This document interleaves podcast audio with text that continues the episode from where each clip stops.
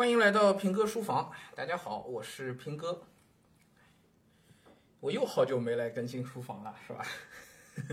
从上次这个呃双减的那个事儿说过之后，我们很快就做了一场直播，然后直播的时候呢，比较系统一点的把双减相关的一些事儿给家长的建议跟大家就说了。那么其实还有一些，因为当时直播时间有限嘛，来不及讲的很细的东西。我现在呢也在跟一些呃老师啊相关的人都在都在沟通，我们日常有很多的信息汇总进来，然后政策方面、执行方面有很多有还不是很稳定的东西啊。反正等到一切基本上都尘埃落定，呃，再跟大家详细的分享啊。我一直记着这事儿。那么这段时间忙什么呢？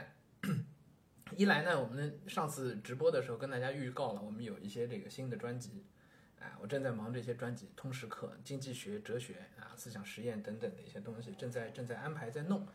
呃，二来呢，这个我们的网课还是接着要上啊，阅读理解的、写作的都在安排啊，在在在整理内容，准备马上要开始录制了啊。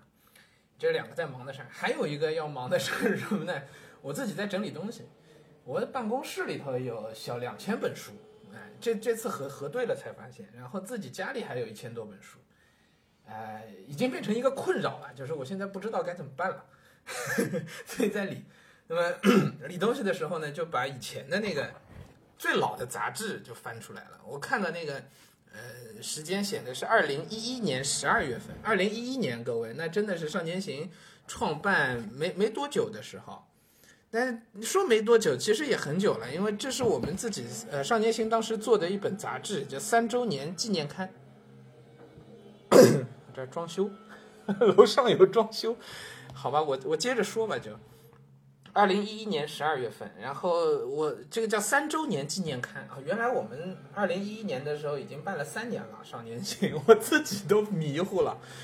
啊，这是我们当时做的一本杂志啊，一本杂志。我我因为自己是新闻学院毕业嘛，所以一直有这个报人的理想情怀啊，新闻人的理想情怀，就想做杂志。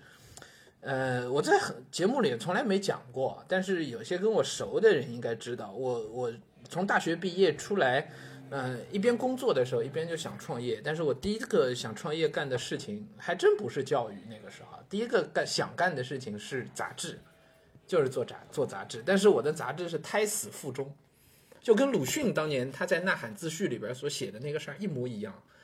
对，第一期都没有办出来，但那是我的第一个想做的一件事情的一个念头，一个念头啊啊！所以后来做少年行之后，就就自己就做了这样一本杂志，三周年纪念刊。现在好像我手上这就这一两本了，不多了，哎。呃，理东西的时候偶然翻到，还是非常感慨的。那么那里头我写了一篇卷首语。我们其实后来每年都做杂志，一二年、一三年、一四年都有杂志的。呃，后来几期我就没有写那个卷首语，我让我们的学生在写。后面几期都是学生写的。这第一期应该应该是没记错的话，应该是正式做的这个杂志的第一期，三周年纪念刊，二零一一年十二月。啊，我回头拍张照发出来啊。头上写了一篇这个卷首语，呃，今天因为正好翻到了嘛，我自己挺感慨，所以我把这卷首语跟大家念一念，我觉得特别应景，特别应景。应什么景呢？就是应这个双减的景，特别应双减的景。我从最早创办少年行起，就是带着一个做不应试的、做综合素质的这些东西的念头来的。啊，三周年的时候，我们当时应该还正顶着，我还没有去上任何的这个应试的课呢。我我印象中是这样，没有去上那些应试的课，上的都是这个通识类的，就特别综合素质的课。然后一一年的时候勉强还能活，我们是到一二年的时候就觉得活不下去了，就靠那些课活不下去了。然后我们就开始做一些这个语文相关的写作啊这样的课了。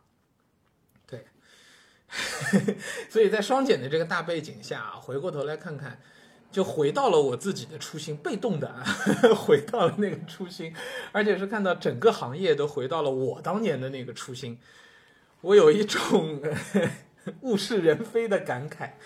来，我们读一下这篇稿子啊，卷首语：即将到来的日子，少年行三岁了，照例我应该在这篇卷首语里感谢所有一路走来的人。然后呃，然而感慨也罢，展望也罢啊，然后感慨也罢，展望也罢，凑出千把字的篇幅。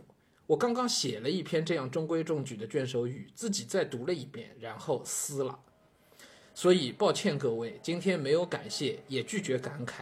在一个乱象丛生的盛世，连展望都变得寡淡，就像三十年前我的父辈绝对无法想象现在的生活一样，没有人能够预言未来。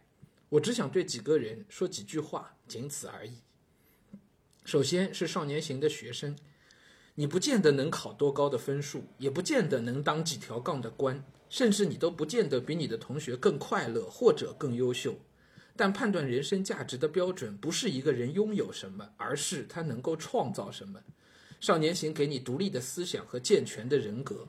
我承诺不了你快乐，但为你创造更多可能。然后是少年行的家长，我理解你们的焦虑和担心。我承诺不了你孩子的成绩提高或者所谓成才，但我至少答应你教出更健康健全的孩子。你不见得是百米冲刺的冠军。但在人生的马拉，他不见得是百米冲刺的冠军，但在人生的马拉松里，他至少可以微笑着跑过每一个关卡，成为一个他自己希望成为的自由的人。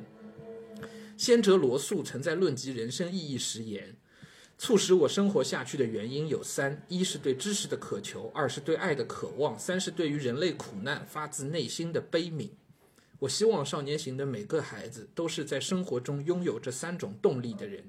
一个健康、积极、阳光、每天微笑、内心沉静的人。最后是和是我和我的伙伴，在这个团队，你一定会有很多委屈，但人的胸怀就是用委屈撑大的。你有多想成功，你就得承受多少委屈。成长比成功更重要。对孩子们是这样，对我们每个人都是这样。我承诺不了你成功，但你一定能成长得更快。哎，成长比成功更重要啊！现在在双减的背景下，再来看《少年行》的这句 slogan，哎，我自我感觉又要良好。约翰·克里斯多夫篇末有一段我非常喜欢的话：背上的孩子越来越重，胜者克里斯多夫终于游到了对岸。他把孩子从肩头放下，问他：“孩子，你真重，你到底是谁呀？”孩子说：“我是即将到来的日子。”每一个即将到来的日子都是沉重的，每一个胸怀理想的人都走在一条艰难但是光荣的荆棘路上，但这又怎么样呢？每一个梦想都是我们改变世界的曙光。